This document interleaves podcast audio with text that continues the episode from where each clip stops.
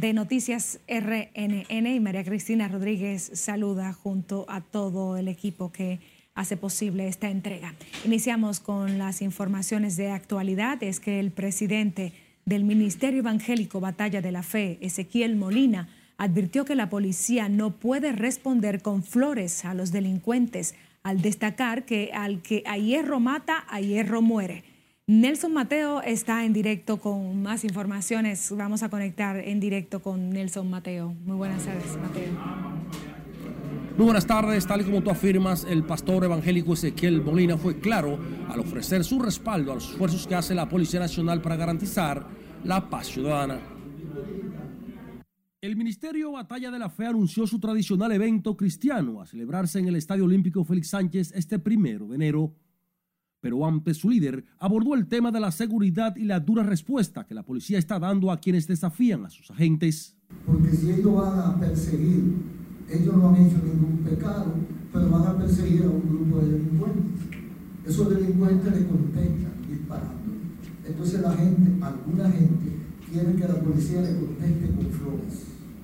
Y no se puede. Dijo que esa dura respuesta es el producto del desafío a la autoridad al malo hay que tratarlo con cuidado, pero como que es malo. Cuidándose porque si se le cuida, barre. Él barre a los buenos. Así que lamentablemente, el que a hierro mata, dice el Antiguo Testamento, a hierro muere. Ezequiel Molina aseguró que la violencia de los delincuentes no se puede enfrentar con flores. Cuando ya la policía no puede más, entonces le aplica el intercambio de disparos. Pero hay que ponerse en el pellejo de los policías porque la verdad es que no hay otra cosa, tal vez, más a, más a la mano que ellos puedan hacer. El Ministerio Evangélico Batalla de la Fe anunció que el próximo día primero habrá un mensaje contundente ante el país afectado por el deterioro espiritual y moral de mucha de su gente. El líder evangélico dejó claro que la seguridad ciudadana es un tema al que el Estado Dominicano no puede delegar. De mi parte es todo por el momento. Regreso contigo al set de noticias. Gracias por reportarnos en directo, Nelson Mateo. En tanto, legisladores del gobierno y de oposición destacaron la estabilidad macroeconómica y el manejo de la pandemia como los grandes logros de la administración del presidente Luis Abinader durante el año que casi termina. Sin embargo, la inseguridad ciudadana y el costo de los alimentos lo destacaron como grandes desafíos para el 2023. Eh, nos sentimos eh, con mucho ánimo, eh, esperando que las cosas sigan mejorando. hemos trabajado en un ambiente adverso, saliendo de la pandemia, con temas internacionales muy profundos como el tema de la guerra y nosotros nos hemos mantenido de pie. El turismo, mira cómo está. Eh, la economía ha estado estable, que es lo más importante. No ha habido escasez de alimentos como se vio en países anteriores. Sí, estamos trabajando en eso, los estamos haciendo. Eh, nuestro presidente es incansable. Ustedes no ven que hasta el 24, el 23 estaba ahí presente con la gente. Y en definitiva, la economía, el gobierno para el 23 tiene que rediseñarse. Y con la seguridad ciudadana, ahí sí fue verdad que este gobierno perdió la batalla. Los legisladores asistieron este martes a la Cámara de Diputados a ultimar los detalles de las iniciativas que serán conocidas en la sesión de mañana, última sesión del año 2023. Y ciudadanos que evalúan las acciones del gobierno durante el año 2022 citan la lucha contra la corrupción, el narcotráfico, la recuperación económica y la creación de empleos como los logros más importantes de las autoridades a favor de la población. Sin embargo, insisten en que la inseguridad ciudadana sigue siendo el mayor reto del gobierno pese a los esfuerzos para el combate a la delincuencia. Lauri Lamar trabajó el tema y nos presenta los detalles en directo. Buenas tardes, Lauri. Gracias, buenas tardes. Los avances en la reforma policial para eficientizar la lucha contra la delincuencia y el crimen organizado ha sido una de las mejores hazañas de este año por parte de las autoridades en República Dominicana, según los consultados. La corrupción la han trabajado bien. El 2022 ha sido un año de grandes retos y desafíos para el país que ha alcanzado una significativa recuperación en su aparato productivo tras la crisis de la pandemia, lo que mantiene expectante a las familias que sueñan con mejorar sus condiciones de vida. La reforma policial, el ciudadano presidente ha, trabajado, ha trabajado, ha trabajado con mucha precaución en cuanto a eso y se está reformando muy bien la institución. Mucha seguridad, mucho bienestar, se ha mejorado mucho la alimentación. Otros ven con menos optimismo los avances del país y aguardan por notables mejorías para el próximo año en materia de economía, educación y salud. Espero que mejore la policía, la seguridad ciudadana, que en verdad eh, eh, ingresen muchos policías que lo depuren bien. Por un sentido está trabajando bien con eso, que no se deje coger, que es mano dura, la ciudadanía además espera para el 2023 mayores oportunidades para los jóvenes y mejores condiciones laborales, así como la creación de más fuentes de empleos. La población dominicana también anhela para este 2023 condenas ejemplares a exfuncionarios que han utilizado los recursos del Estado para beneficio personal. De mi parte es todo retorno al estudio. Muchísimas gracias, Lauri, por reportarnos en directo. La Cámara de Diputados sesionará por última vez este miércoles para conocer importantes proyectos enviados por el Senado de la República. En la sesión serán conocidas iniciativas tan importantes como el proyecto de ley de fideicomiso público, una iniciativa criticada por el PLD y sus legisladores, quienes aseguran que la propuesta solo servirá para venta irregular de los bienes del Estado. La Comisión de Presupuesto de la Cámara de Diputados, que preside Frank Paulino, concluyó el informe favorable para que esa modalidad de alianza público-privada sea sancionada por los diputados este miércoles.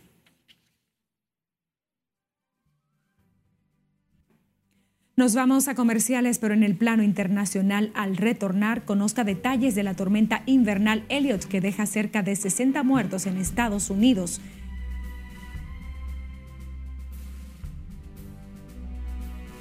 Y donde el frío congeló estas aguas en República Dominicana. Lo sabrá al volver. Siga con RNN Primera Emisión.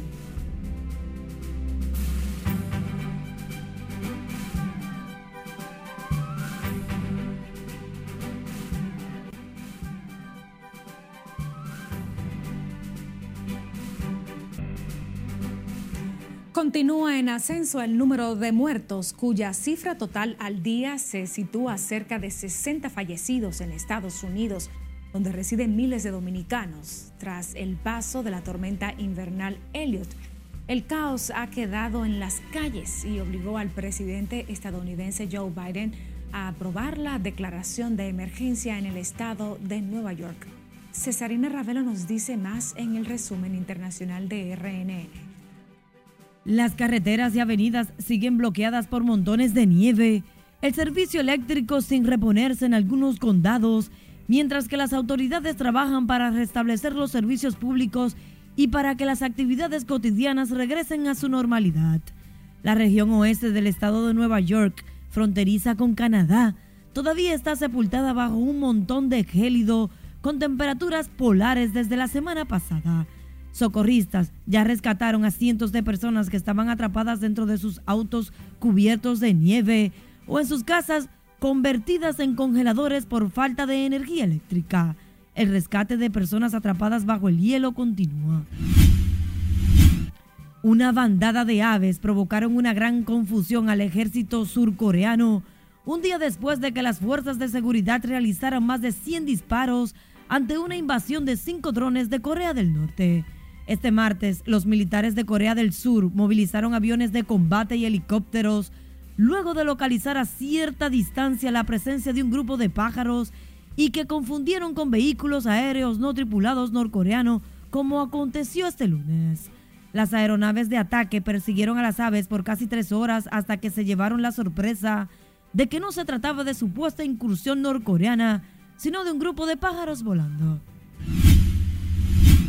El presidente del gobierno de España, Pedro Sánchez, aprobó un nuevo paquete de medidas anticrisis el sexto desde que comenzó el conflicto en Ucrania. El presidente se comprometió a extender las medidas de protección contenidas en los decretos de marzo y junio, entre las que se encuentran continuar por otros seis meses los precios de la electricidad y el gas. El compromiso fue asumido por Sánchez este martes, luego de la celebración del último Consejo de Ministros. Al menos tres casos de rabia humana detectados en el estado sureño de Oaxaca, en México, y otras cuatro personas continúan en observación, todos de una misma familia. Las primeras tres víctimas son tres hermanitos de 2, 7 y 8 años, mientras las otras cuatro sospechosas son familiares. Los tres hermanos fueron mordidos por murciélagos en la comunidad de Palo de Lima, mientras que los parientes al parecer se contagiaron con los menores. La Organización Mundial de la Salud emitió una nueva alerta sanitaria sobre un importante medicamento contra el cáncer que supuestamente no cumple con los estándares mínimos de calidad para ser comercializado y suministrado a los pacientes. Se trata de un lote del medicamento de la marca Metotrends, conocido como metotresato, que hace parte de la familia de los medicamentos metabólicos que vienen 50 miligramos. El fármaco se les receta a los pacientes que reciben tratamientos contra el cáncer, sobre todo la leucemia y algunas enfermedades autoinmunes. El organismo internacional confirmó que el número de lote y las fechas de caducidad de los ejemplares están contaminados con la bacteria. Un niño salvó a su madre de una aparatosa caída de muerte luego de que su progenitora quedara colgando del techo tras derrumbársele la escalera mientras ella reparaba la puerta del garaje. Ante los gritos de la mujer, su hijo se envalentonó y corrió a levantar la escalera hasta lograr ubicarlo justo debajo de su madre. El hecho quedó grabado en cámara y se volvió viral con cientos de miles de reproducciones tras ser compartido por un oficial de la policía india. En las internacionales, Cesarina Ravelo, RNN. Tremendo mini héroe que se gasta esa madre. Seguimos con otras informaciones. Cientos de viajeros continúan arribando al país por distintas terminales aeroportuarias para pasar el asueto de Año Nuevo en familia. Los viajeros llegan en masa por el aeropuerto de las Américas, visiblemente alegres de regresar a su tierra, a pasar el Año Nuevo. Se confundían en abrazos con parientes que le daban la bienvenida. Bueno, es una fecha para estar en familia y por eso estamos aquí. Vinimos a pasar unos días aquí, que lo veo muy bien todo, gracias a Dios. Y le exhorto a, mi pueblo que, se, que lo coja suave, tranquilo, para que no haya muerte ni, ni desastre aquí. No, a la juventud que por lo que se ve en las noticias y todo eso, que estén tranquilos, que se cuiden un chin, que la vida sigue, que es solo una, ¿eh? para adelante. Común entre los viajeros desde Estados Unidos, Europa y otros países es compartir el año nuevo en familia. El regreso de viajeros del exterior contribuye además a dinamizar la economía nacional por la cantidad de divisas que se registran durante el periodo de estadía en el país.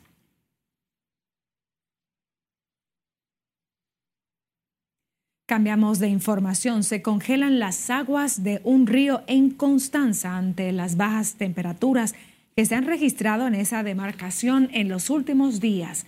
Constanza ha registrado temperaturas de hasta 6 puntos bajo cero, provocando que el cauce del río Aguas Blancas se congele. En el video se observa el hielo de lo que parece ser una cascada, mientras el autor asegura que se trata del mencionado río.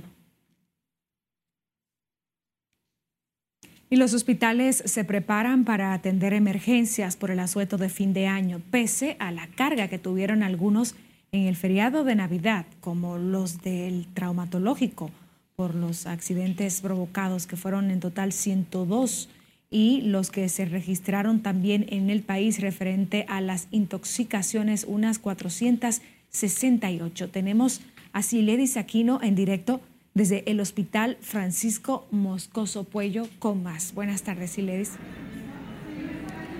Buenas tardes, así es. Los hospitales han comenzado a incrementar el personal que dará servicio a los pacientes que ingresen a estos centros de salud durante este fin de año. Tanto de tránsito como los accidentes en el hogar y los conflictos que se presentan en muchos sectores por el mismo efecto del alcohol. Los centros aún tratan pacientes de los que resultaron lesionados en el asueto navideño. Ahora hacen los preparativos para Año Nuevo. Eh, estamos como centros de salud eh, listos para, para ayudar a resolver las situaciones y que no se conviertan en un resultado funesto, o sea, que podamos lograr la recuperación de la salud de esas personas.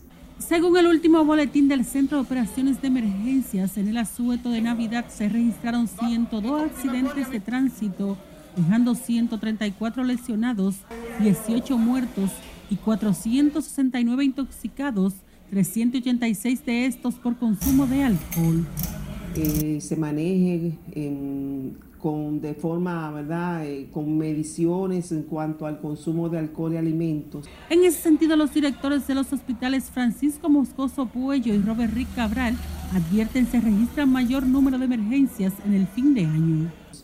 Y también evitar los conflictos tanto dentro de la familia como en los alrededores de donde circulan, eh, con la intención de que nosotros podamos tener menos víctimas que años anteriores y que podamos ir aprendiendo a celebrar con moderación si para continuar en familia los, el año que, no, que se aproxima.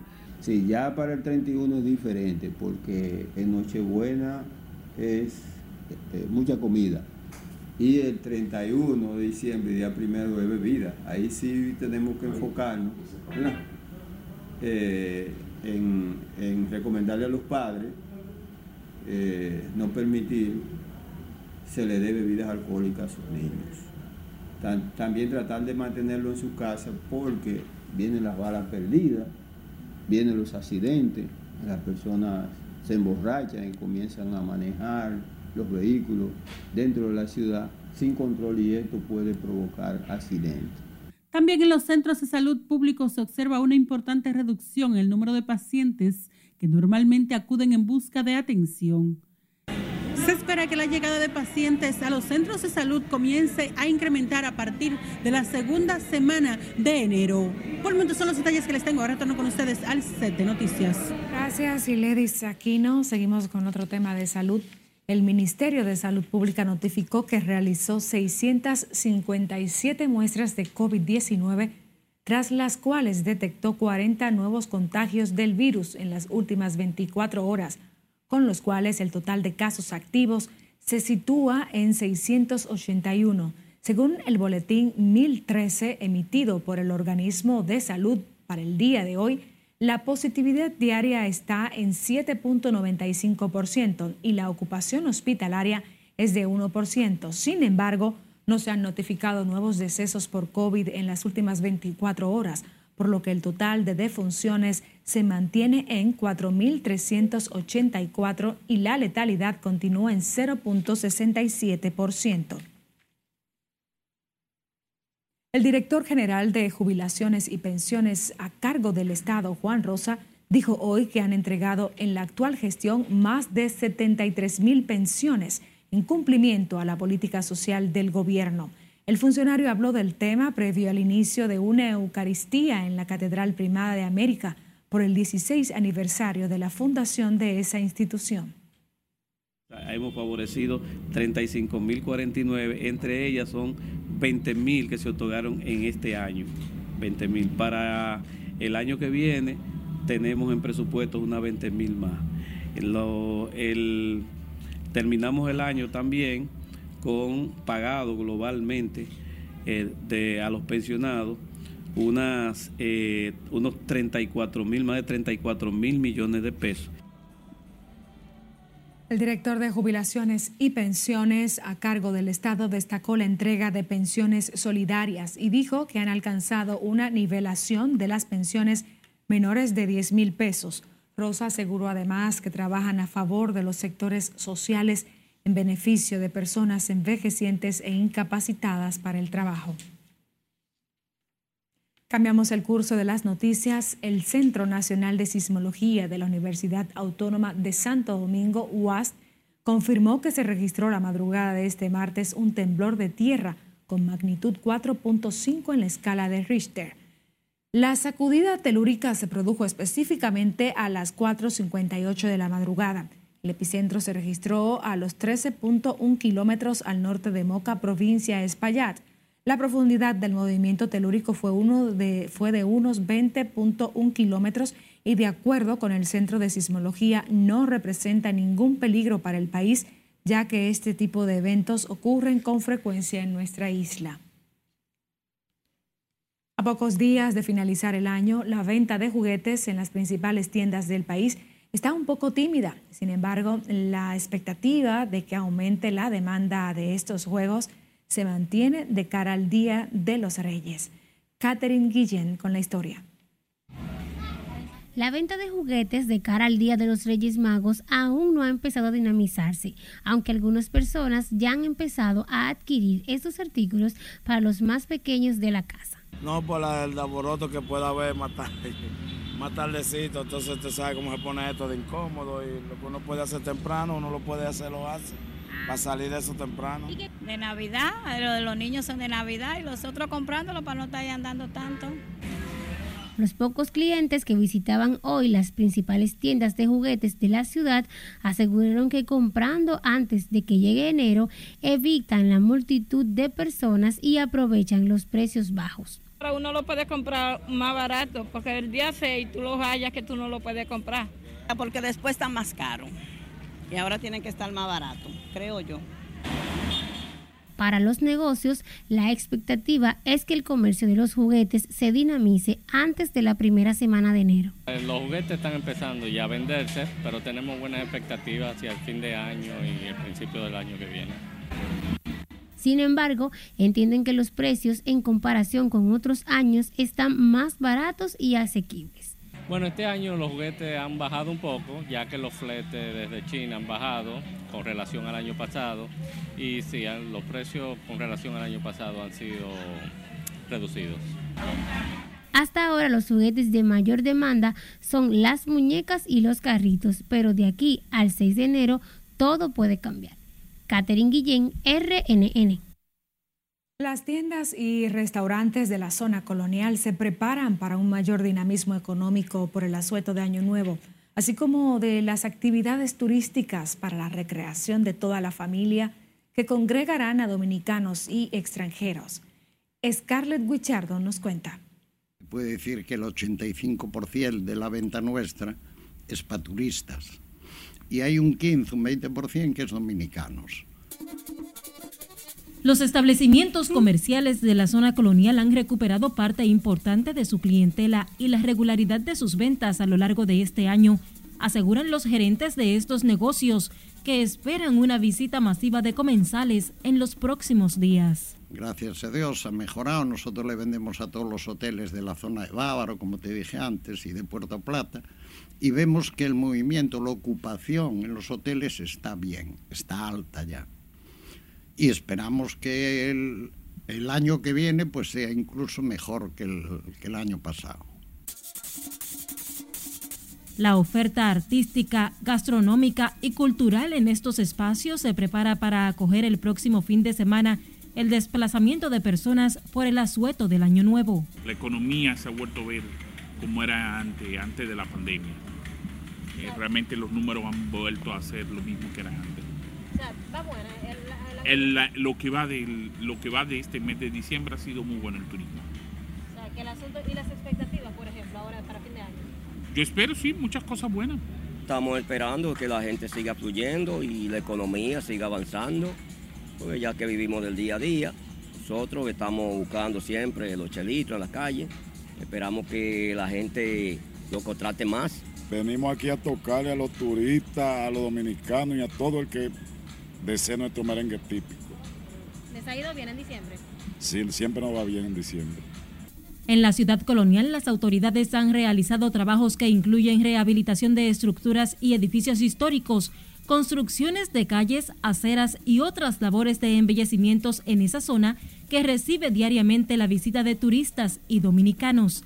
Es Carelet Guillardo, RNN.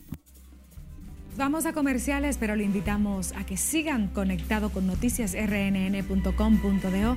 También puede seguirnos por nuestras redes sociales del mismo nombre, enterarse de la actualidad por nuestro canal en YouTube, escuchar nuestras jornadas informativas en formato de audio o enviarnos sus denuncias e imágenes a través de nuestro contacto en WhatsApp.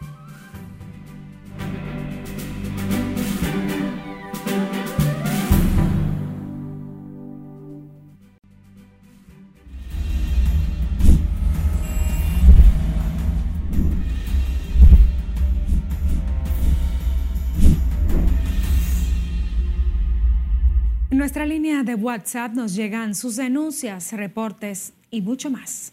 Nuestra compañera Perla Gómez presenta a continuación parte de ellas.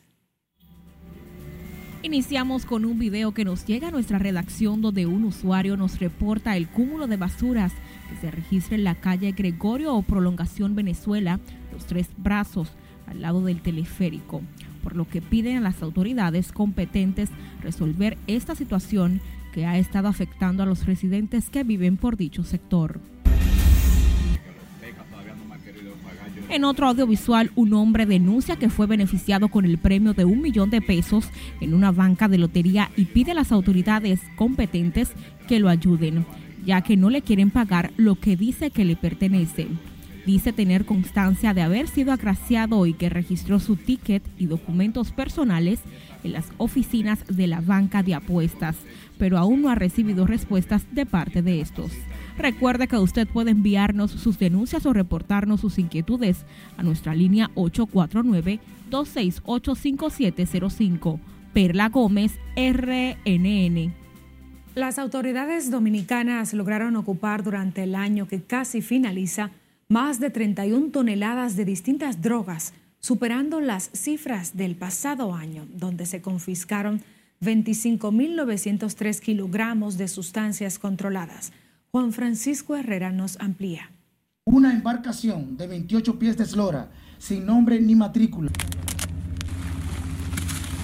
La Dirección Nacional de Control de Drogas comunicó que junto a la Procuraduría, las Fuerzas Armadas, la Policía, agencias de inteligencia de los Estados Unidos y otros organismos oficiales han decomisado 31.113 kilogramos de distintas drogas unas 31 toneladas. Se procedió a realizar el protocolo de inspección a la carga, encontrando en su interior 20 bultos conteniendo. Según las autoridades, ocuparon 27.732 kilogramos de cocaína, 3.346 de marihuana, 11.09 de éxtasis, 8.8 de hachís, 22.75 de crack, 1.21 de opio, entre otras sustancias controladas. Conteniendo 14 sacos con 424 paquetes de una sustancia. En esas operaciones conjuntas, desarrolladas en aeropuertos, puertos, fronteras, costas y otros puntos del país, se arrestaron a 21.162 personas, el 92% dominicanos y el restante extranjeros. De esta cantidad, fueron extraditados o deportados a los Estados Unidos, 70 personas. Además se ocuparon 2.620 vehículos, 281 armas de fuego, entre ellas fusiles y escopetas, miles de municiones de distintos calibres, dos aeronaves, lanchas, equipos de radionavegación, radio de comunicación, lanchas, motores fuera de borda, así como 1.044.894 dólares, 36.789 pesos, entre otras evidencias. Juan Francisco Herrera, RNN. Fue encontrado muerto en una cisterna un joven que había sido reportado como desaparecido desde hacía varios días en la ciudad de Santiago. La víctima fue identificada como Braulio de Jesús Medina Alcántara, de 27 años, oriundo del sector La Yagüita de Ejido. Por el hecho fue apresado Cristian de Jesús Enríquez, quien confesó que le propinó los golpes que le produjeron la muerte, según explicó el vocero de la Policía Nacional en Santiago, Fernando Pérez Valerio. Ante la polémica que ha generado la carta enviada por la procuradora Miriam Germán a sus adjuntos por las críticas a los jueces, el magistrado Wilson Camacho titular de la PEPCA, dijo que seguirán trabajando en la lucha contra la corrupción administrativa y por recuperar lo robado del erario. El procurador adjunto anticorrupción aseguró que como fiscales seguirán trabajando recabando evidencias y procesando personas por actos de corrupción. Lo más importante aquí es la lucha contra la corrupción y la impunidad en República Dominicana. Esa lucha es más grande que todos nosotros. Nosotros seguiremos haciendo el trabajo. Como fiscales seguiremos investigando, recabando evidencias, procesando a personas por actos de corrupción y recuperando el dinero que se ha sustraído del erario a todos los dominicanos y dominicanas. La Procuradora General de la República, Miriam Germán Brito, le envió una carta a sus adjuntos donde les invitaba a reflexionar sobre sus pronunciamientos contra jueces y el Poder Judicial. A través de una misiva, la magistrada les señaló como no conveniente dar una respuesta apresurada apenas salido el dispositivo de la sentencia o la decisión íntegra y sin haberlo leído debidamente. El mayor general Adams Cáceres, principal implicado en el caso Coral, podría salir de la cárcel para pasar fin de año en su hogar, mientras continúa el proceso en su contra. A tres semanas de un tribunal que ordenara la variación de la medida de coerción, Cáceres no había logrado abandonar la cárcel debido a que supuestamente en principio no contaba con los recursos económicos y luego por el feriado de Navidad. Luego de eso, se ha combinado una serie de circunstancias ya a lo interno de la Fiscalía y la Procuraduría. Eh, ya les comentaba que el viernes pasado fue no laborable. Nos parece que el día de ayer también fue no laborable. Entonces, entre completar el trámite que agotamos después del pago de la fianza y los días festivos que hemos tenido, se ha, dificultado. Pero contamos con que hoy o mañana ya tengamos este tema resuelto. El proceso judicial seguido a Cáceres, otras 29 personas y 18 empresas se encuentra en audiencia preliminar. Este martes, la jueza Yanivet Rivas del sexto juzgado de la instrucción del Distrito Nacional continuará escuchando la lectura de la acusación del Ministerio Público. A más de tres años del atentado criminal al ex pelotero de grandes ligas David Ortiz, 10 de los 13 acusados de perpetrar el hecho fueron condenados a 10, 20 y 30 años de prisión respectivamente, quedando absuelto Víctor Hugo, señalado por el Ministerio Público como autor intelectual. Margaret Ramírez nos dice más. Jueces del primer tribunal colegiado de Santo Domingo acogieron las pruebas presentadas por el Ministerio Público en contra de los acusados de tirar a matar en contra del ex Grandes Ligas y otros que le acompañaban en un centro de diversión en la parte este de la capital. La obligación de que todas estas pruebas se valoren acudiendo a las reglas de la sana crítica, como son eh, los conocimientos científicos, así como las máximas de experiencia la lógica, puesto que solamente en base a las pruebas que se presentan en el juicio y su contenido, por su valor, supuesto que el tribunal puede emitir una sentencia condenatoria o absolutoria. De manera que en esas atenciones, todas las pruebas que presentó la Fiscalía, como la parte querellante, el tribunal las verificó los imputados que recibieron la mayor pena fueron Eddie Vladimir Flitz García y Rolfi Ferreira Cruz, condenados a 30 años de prisión, uno quien disparó y el otro el que conducía la motocicleta. Presentó 16 testigos que depusieron ante este tribunal en relación a eh, los oficiales investigadores, los hallazgos que los mismos realizaron, así como dos fiscales, uno que participó en el reconocimiento de personas que se hizo a el joven Rolfi Igualmente fueron hallados culpables Alberto Miguel Rodríguez Mota, condenado a 20 años, a 10 años de cárcel a Oliver Moisés Mirabal Acosta y José Eduardo Ciprián Lebrón, mientras que a Gabriel Alexander Félix Vizcaíno fue sentenciado a 9 años.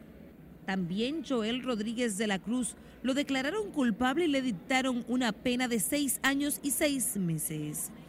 Mientras que a cinco años de prisión se condenó a Porfirio Allende de Shams Vázquez, alias El Nene, y a Julio César de la.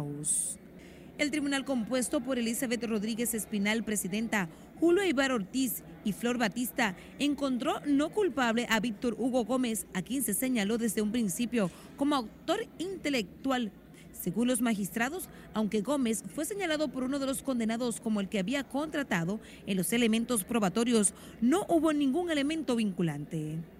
Las investigaciones del Ministerio Público atribuían que el atentado a David Ortiz no iba dirigido a él, sino a Sisto David Fernández, debido a que supuestamente Víctor Hugo estaba muy molesto porque lo había delatado con las autoridades en supuestos negocios de drogas. Margaret Ramírez, RNN.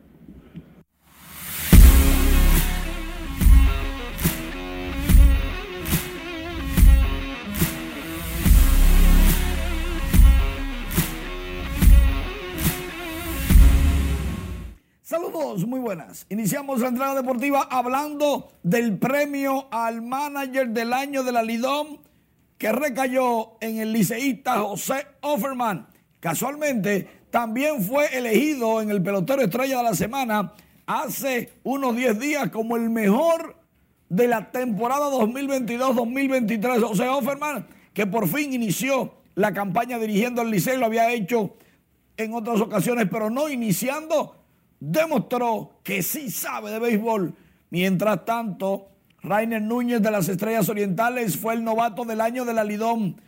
Los premios del Lidom son los premios oficiales, aunque los mismos periodistas votan en otras premiaciones como la tradicional del béisbol dominicano, el pelotero estrella de la semana, que ambos salieron ganadores. Se reanuda la acción este martes 27, Gigantes visitando el estadio Quiqueya Juan Marichal contra el Licey, Estrellas contra las Águilas a las 7 y media, luego el 28 Águilas van a los Gigantes y el Licey visita las Estrellas y serán cuatro días consecutivos hasta que llegue un ligero asueto de dos días. Hay en las redes sociales el 25 de diciembre esto rodó. Dije que el juego de Navidad fue entre escogido y toros y que y que el escogido ganó dos por una con un palo de Valdespín. Valdespín no jugó mucho con los Leones, pero ahí están los memes en las redes. María, ganó uno el escogido, pero ese fue el juego de que del más allá. en nuestra página web rnn.com.de tenemos muchas informaciones deportivas, entre otras. Ahí están los detalles de las contrataciones de las Águilas Ibaeñas, de los Tigres del Licey, como Messi durmió con su trofeo de campeón. Esto es increíble.